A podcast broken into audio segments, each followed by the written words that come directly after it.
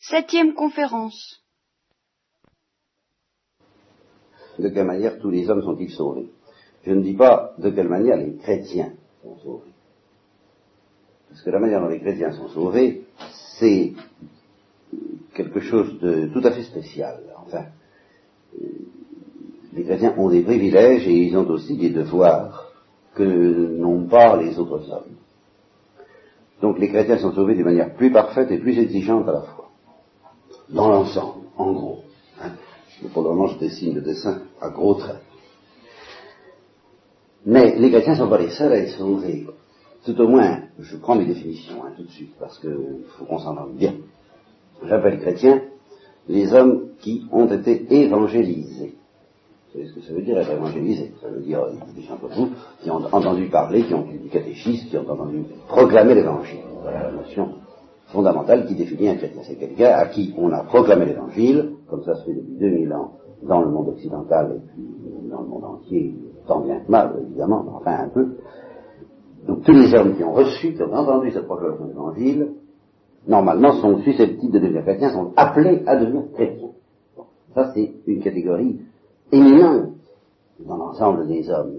Je vous dis, ces gens-là ont des privilèges extraordinaires et aussi des responsabilités extraordinaires. Et en faisons partie, bien sûr. Bon. Mais il y en a d'autres, évidemment. Il y a même aujourd'hui encore, bien sûr, en Chine par exemple, des gens qui vraisemblablement, même sûrement, n'entendront jamais parler de l'évangile. Aujourd'hui vont mourir quelques Chinois qui n'ont jamais entendu parler de l'évangile. Et on est bien obligé de dire que c'est quand même pas de leur faute, quoi. Enfin, si c'est des enfants de 7 ou 8 ans, ils ont votre âge, meurent, il y a encore tout de même de la mortalité en Chine, c'est toujours pas de leur faute, individuellement, s'ils n'ont pas entendu parler de l'évangile. Donc des gens comme ça, il y en a encore maintenant. L'Église fait tout ce qu'elle peut pour qu'il y en ait le moins possible, enfin tout ce qu'elle peut, on peut se le demander. la générosité des chrétiens n'est pas à son zénith en ce moment de ce côté-là, la mienne non plus d'ailleurs, hein, nous mets tous dans le même sac. Il y a certainement un instinct missionnaire de l'Église qui est un grand désir d'évangéliser les peuples, et que autrefois, alors, on vous aurait présenté peut-être en vous disant, on vous sent entendre que ceux qui ne seraient pas évangélisés seraient perdus, purement et simplement. On y mettait des nuances, mais enfin, pas trop. C'est ça, c'est une question difficile. Hein. Je vous pourrais dire, oui, ça fond une question très difficile, et qui, normalement, vous tourmente plus ou moins tous, ou vous tourmentera. Comment sont sauvés euh, ceux qu'on appelle les incroyants, moi je préfère ne pas les appeler les incroyants pour des raisons que je vais dire plus tard, plutôt je les appellerai les non évangélisés, ceux qui n'ont pas été évangélisés. Il y a aussi une autre manière d'ailleurs de ne pas être évangélisé sans que ce soit de sa faute et qui est fréquente même dans nos pays occidentaux. C'est de recevoir une proclamation d'évangile complètement faussée, complètement trahie. Il y a une certaine manière de présenter l'évangile qui le rend odieux et qui est fausse, qui est ce qu'on appelle hérétique. Alors, je n'entre pas dans toutes ces nuances, retenez seulement qu'il peut arriver à la limite que même dans un pays dit chrétien, les enfants soient pratiquement pas évangélisés, tellement c'est loin du véritable évangile, ce qu'on leur dit. En tout cas, ce qui est sûr, c'est qu'il y a des peuples qui maintenant encore ne sont pas du tout évangélisés, au moins des individus, des portions de peuples. Ce qui est sûr aussi, c'est que ben, les hommes ont existé avant Jésus-Christ et qu'ils ont existé pendant longtemps, pendant des générations et des générations. Euh, ils n'ont pas entendu parler de Jésus-Christ, et il n'y a même pas eu la révélation juive. Quand est arrivée la révélation juive, c'est-à-dire au moment d'Abraham, c'est bien commencé l'histoire sainte, l'histoire du peuple juif, l'histoire de la religion juive, avec Abraham, Abraham 2000 ans avant Jésus-Christ. Ça, c'est précis. Avant, c'est la nuit des temps, dont la Bible dit quelque chose, mal, enfin, c'est la nuit des temps, c'est pas la religion juive. Ne pas euh, Sem, Kabéjaphé ou Noé, ces patriarches dont je parlerai, Mathusalem, l'homme à 900 ans, j'avais dit 900 ans, paraît-il. Bon, eh bien, ne le mettez pas parmi les gens de la religion juive. C'est la nuit des temps, c'est un peu la préhistoire. La religion juive commence avec Abraham 2000 ans avant Jésus. Bon, alors, même à ce moment-là, quand Dieu a appelé Abraham, là, il a appelé Abraham, tout souvent, à supposer qu'il y ait, y ait eu 200 ou 200 millions d'hommes sur la terre, ben, il y avait un homme d'évangélisé, si on peut dire qu'Abraham était évangélisé. En tout cas, un homme qui avait reçu la parole de Dieu, de la, de la vraie religion. Abraham. Il s'appelait Abraham, d'ailleurs, à ce moment-là. Bon. Temps qu'Abraham est un enfant, une histoire très célèbre dont vous parle qui s'appelle Isaac, que Isaac est à son tour un enfant qui s'appelait Jacob, et que Jacob ait douze enfants, lui. Euh, en fait, Isaac a eu deux enfants très célèbres, eux aussi, Jacob et Ésaü, dont nous parlerons également. Et Jacob a eu douze enfants, et les douze enfants sont allés finalement, grâce à un certain Joseph, s'établir en Égypte. Pendant tout ce temps-là, jusqu'au moment où Joseph est arrivé en Égypte, et où, à la fin de l'histoire de Joseph, il a fait venir sa famille en Égypte, au début il était tout seul, et pour cause, parce que ses frères s'étaient débarrassés de lui, out, comme on dit en, tennis, et, ou exo, vous voyez ce que, n'est-ce pas Eh bien, pendant tout ce temps-là, enfin, qui était au courant de l'histoire du salut.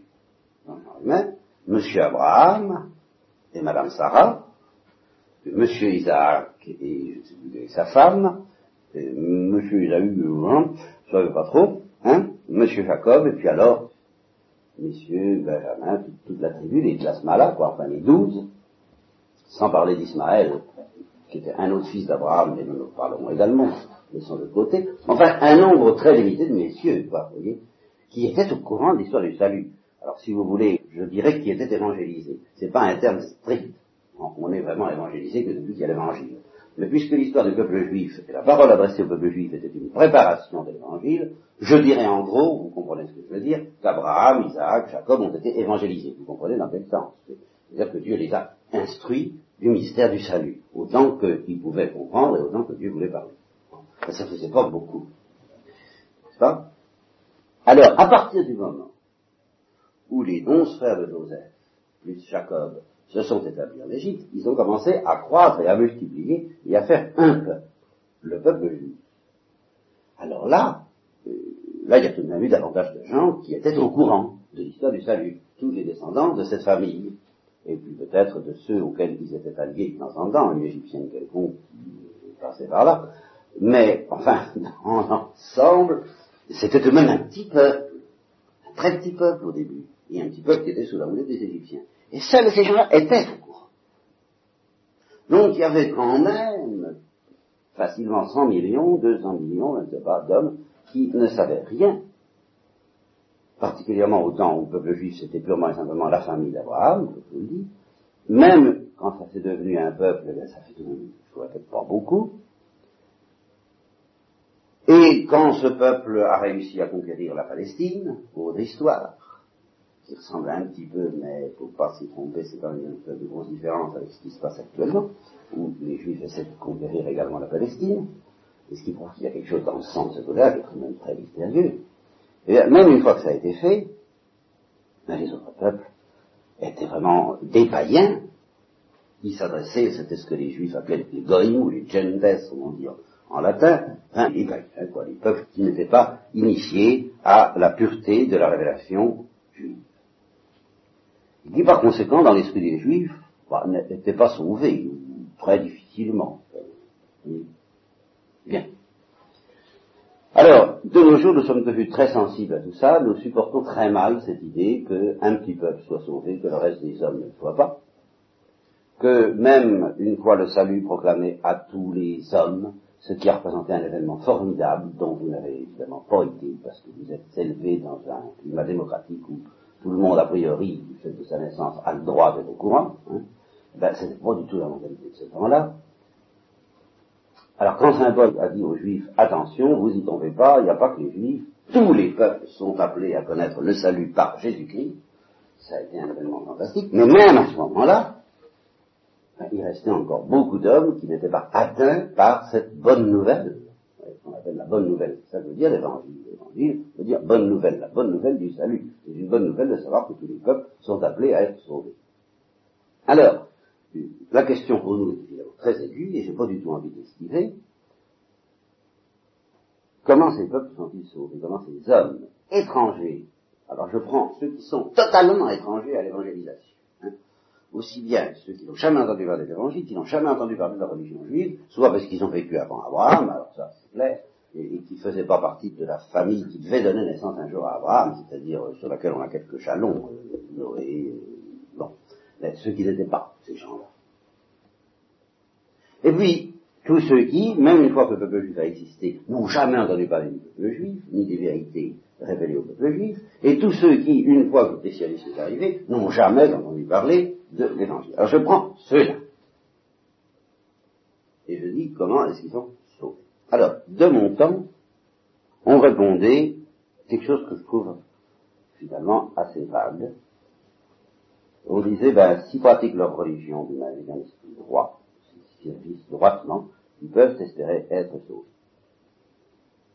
Ça me paraissait assez vague déjà en ce temps-là. Aujourd'hui, on dit à peu près la même chose, mais alors, euh, c'est vraiment, enfin, euh, il y a besoin d'être chrétien, quoi. Enfin, il n'y a pas de problème, tout le monde est sauvé presque automatiquement. Alors, si j'étais vraiment convaincu de ces choses-là, je vais y revenir à propos d'un autre problème qui s'appelle justement le contraire du salut, c'est-à-dire la perte éternelle, la damnation, si j'étais vraiment convaincu de tout ça, je serais plus chrétien. Alors, je vais essayer de vous proposer mes petites idées. Ce sont mes petites idées. La, la, seule garantie que vous avez du sérieux de ces idées, c'est que j'ai tout de même essayé, toujours, depuis que je suis converti, puisque je vous ai raconté que je l'étais, eh bien, d'écouter sérieusement le message de l'Église, le message de l'Évangile, il y a une tradition extrêmement ferme dans l'Église depuis 2000 ans, j'essaie d'y être fidèle, et c'est à l'intérieur de cette tradition que j'essaie de répondre à cette question qui doit vous tracasser. Bon. Vraiment alors, justement, avant d'aborder la question de savoir comment les hommes, depuis qu'il y a des hommes, peuvent être sauvés, il faut également se demander comment ils se perdent. Pour comprendre mieux ce que ça veut dire d'être sauvé. Parce que Et alors c'est là que nous arrivons à un autre problème. Vous voyez, je vous avais dit que je vous donnerais le plan, l'esquisse générale de tout ce que nous avons à dire. Premier thème, comment les hommes sont-ils sauvés? Bon, je ne donne pas la réponse, je pose la question. Et je parle des hommes étrangers christianisme et au judaïsme. Deuxièmement, mais qu'est-ce que c'est qu'être sauvé? Et par conséquent, qu'est-ce que c'est qu'être perdu? Si on ne peut pas être perdu, si ça n'a pas de sens, ça n'a pas beaucoup de sens non plus d'être sauvé. Il faut quand même savoir ce qu'on parlait le dire. C'est à vous que je parlais de sauveteur la dernière fois. Oui, pardon. Alors, à ce sujet-là, naturellement, il faut parler de l'enfer. Alors là, avec vous, je vais jouer tout à fait carte sur table. Je vous ai dit que j'avais reçu alors une première éducation J'avais été très bien évangélisé, moi je proclame avoir été très bien évangélisé pendant mes dix premières années. Une excellente éducation chrétienne primaire. Puis après, bon, pas grand-chose. Mais ça suffit tout de même pour que j'ai été mis en présence du dogme de l'enfer. Et je me rappelle encore une retraite de première communion, je crois. Alors, qui a été très bien prêchée. Je vois encore la tête du prédicateur. Je vois ça se passer. J'avais quand même 11 ans, ça a dépassé un peu les 10 ans. 12 ans. Et il était très drôle, histoires, c'était passionnant parce que ça alternait. Tantôt c'était des, instructions pas drôles comme celles que je vais évoquer, tantôt c'était amusant, puis alors, ben, ça tout de même parlait de l'enfer. Alors, je me rappelle, amusant ça, parce que quand je suis sorti de cette euh, instruction sur l'enfer, moi je pensais à l'enfer. Ça paraît banal, n'est pas tant que ça.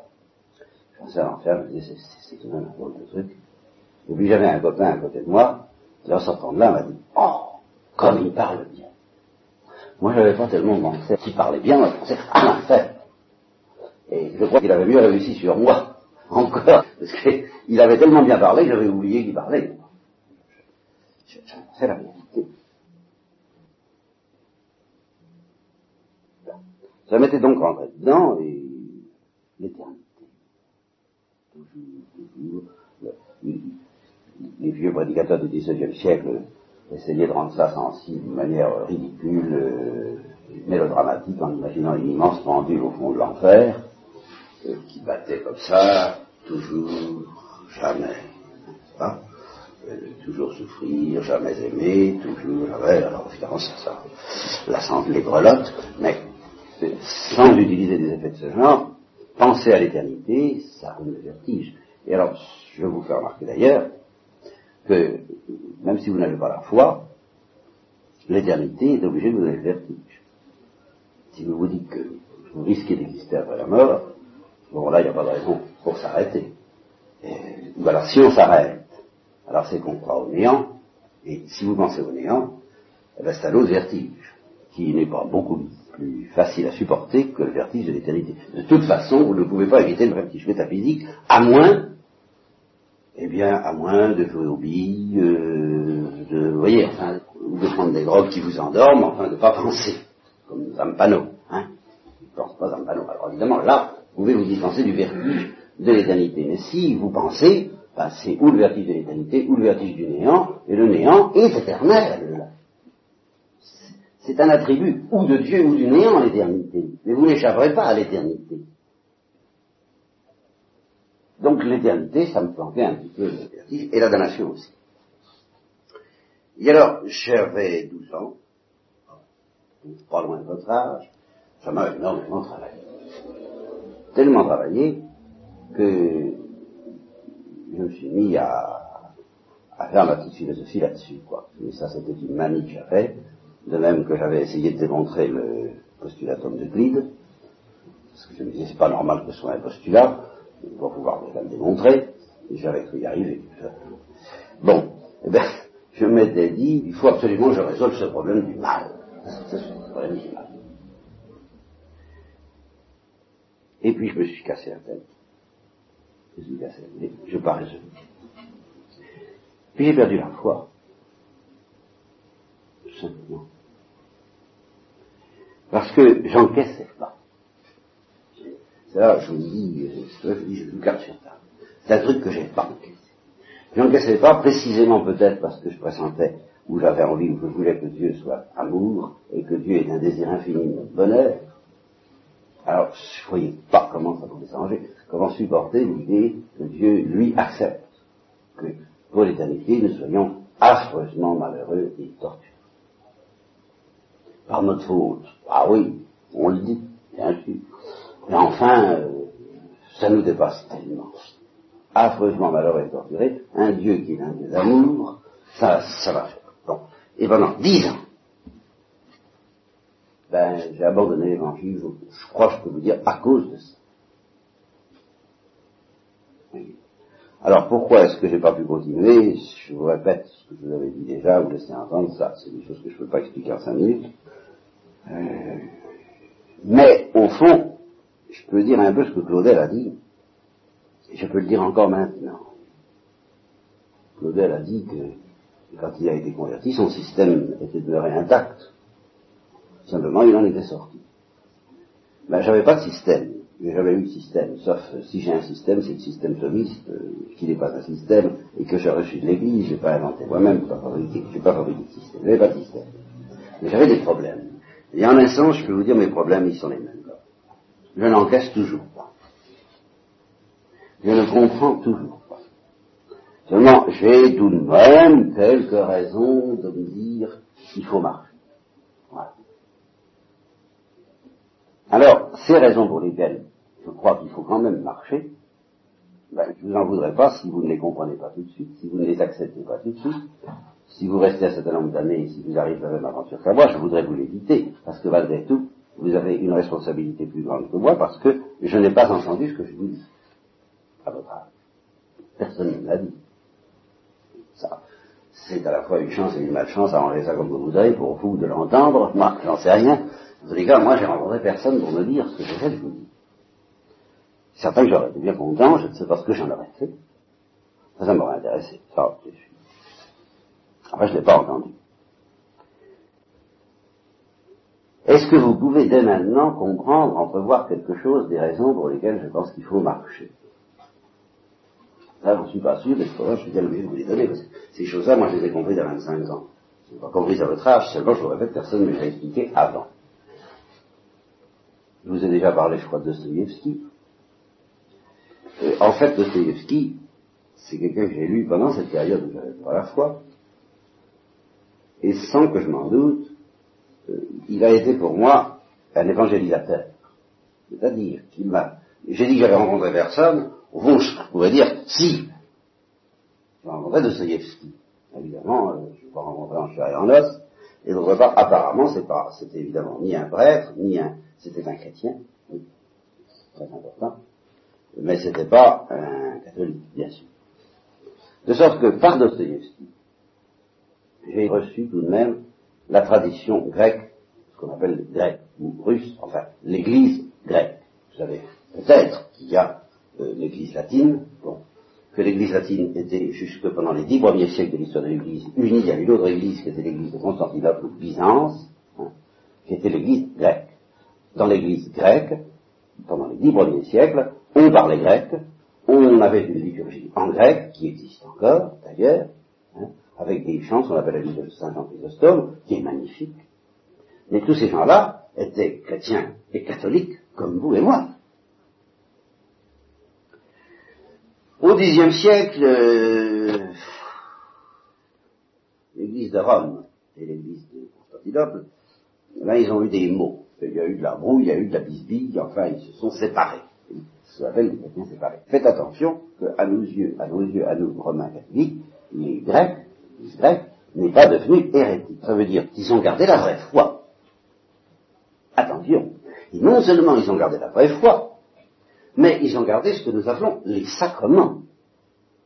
C'est-à-dire qu'à nos yeux, depuis, alors ça c'est pas nouveau, c'est pas depuis Vatican II, c'était en 1900, c'était en 1800, au catéchisme, les séminaristes, ceux qui préparaient le sacerdoce, on leur apprenait, quand un prêtre grec à Moscou, ou en Turquie, ou en Grèce, célèbre la messe, c'est ce qu'on appelle valide, c'est-à-dire qu'il obtient vraiment la présence réelle, et euh, un chrétien qui passe par là a le devoir d'adorer le Christ réellement présent, tout comme il adore le Christ réellement présent dans nos églises.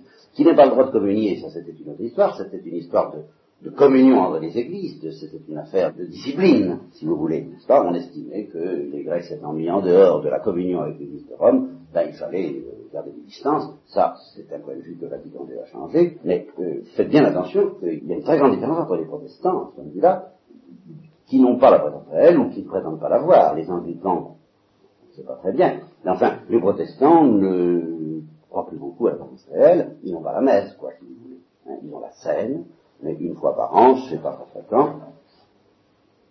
Je crois que c'est près une fois par an. Vraiment, d'une manière solennelle. Ils célèbrent la scène du Seigneur le jeudi saint. Enfin, ils ne vivent pas l'Eucharistie comme nous essayons d'en vivre, et comme les orthodoxes en vivent. Il y a une très grande différence entre le drame de l'orthodoxie, qui est un drame, parce que les chrétiens se sont séparés, ils ont refusé d'être dociles à l'évêque de Rome. Bon, ça, c'est une faute contre l'obéissance et contre la charité, voilà ce qu'on dit, c'est pas une faute contre la foi. Tandis que les protestants, le drame est beaucoup plus grave, pour des raisons que vous expliquerez également plus tard. Enfin, il est bon que vous sachiez qu'il n'y a pas du tout la même difficulté, il n'y a pas du tout le même problème à propos des Russes et des Grecs et de toute cette église-là qu'avec les protestants. Donc, théoriquement, et maintenant on en arrive à d'ailleurs, tant qu'il s'agit des orthodoxes, il n'y a pas de problème, où il y a un problème beaucoup plus grave, c'est quand il s'agit des protestants, enfin, théoriquement, vous pouvez très bien communier à une messe orthodoxe. C'est vraiment l'Eucharistie qui le corps du Christ. Eh bien, par Dostoïevski, j'ai été mis au contact, au fond avec l'Église orthodoxe. Et je lui dois cette gratitude à l'Église orthodoxe, que c'est tout de même elle qui m'a converti, qui m'a ramené. De quelle façon, par quel chemin, j'en sais trop rien, sais pas le droit de vous raconter, mais c'est tout de même par l'Église orthodoxe. De sorte que j'ai tout de même une affection particulière pour cette Église.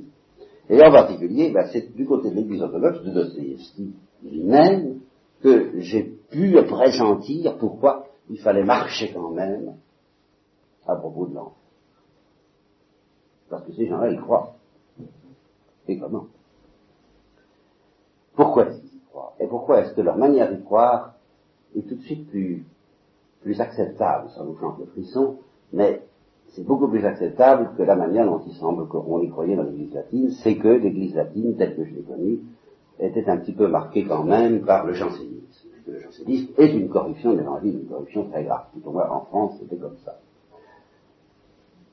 Et alors, dans le climat du jansénisme, eh bien, c'était un petit peu le drame suivant, qui était déjà le drame de Luther, à savoir, si vous êtes faible, rappelez-vous ce y a la dernière fois, hein, le péché c'est pas une faiblesse, ben, si vous ne savez pas vous dominer, dominer votre chair en particulier, eh bien vous êtes dame. C'est ça la grande idée, j'en sais. C'est la grande idée qui a fait un mal fou. Non pas que les péchés de la chair, entre autres, ne soient pas des fautes graves, ne puissent pas être des fautes graves et ne le soient pas souvent, mais plonger quelqu'un dans un climat de damnation à propos de péché, alors là c'est extrêmement catastrophique, là ça engendre le complexe de culpabilité dont je vous parlais la dernière fois au très mauvais sens du mot, et surtout ça détourne l'attention de l'essentiel qu'a l'Église grecque a beaucoup mieux compris. L'Église grecque vous dira, non, si vous endurcissez votre cœur, vous risquez d'être damné. C'est une autre histoire. Ça ne veut pas dire que vos fautes par la chair soient pas éventuellement des fautes graves dont il faut sérieusement demander pardon, mais justement, ce qui vous est demandé pour être sauvé, avant tout, c'est de ne pas endurcir votre cœur et de demander pardon, comme d'une faute grave, moyennant quoi vous voulez avoir confiance d'être sauvé.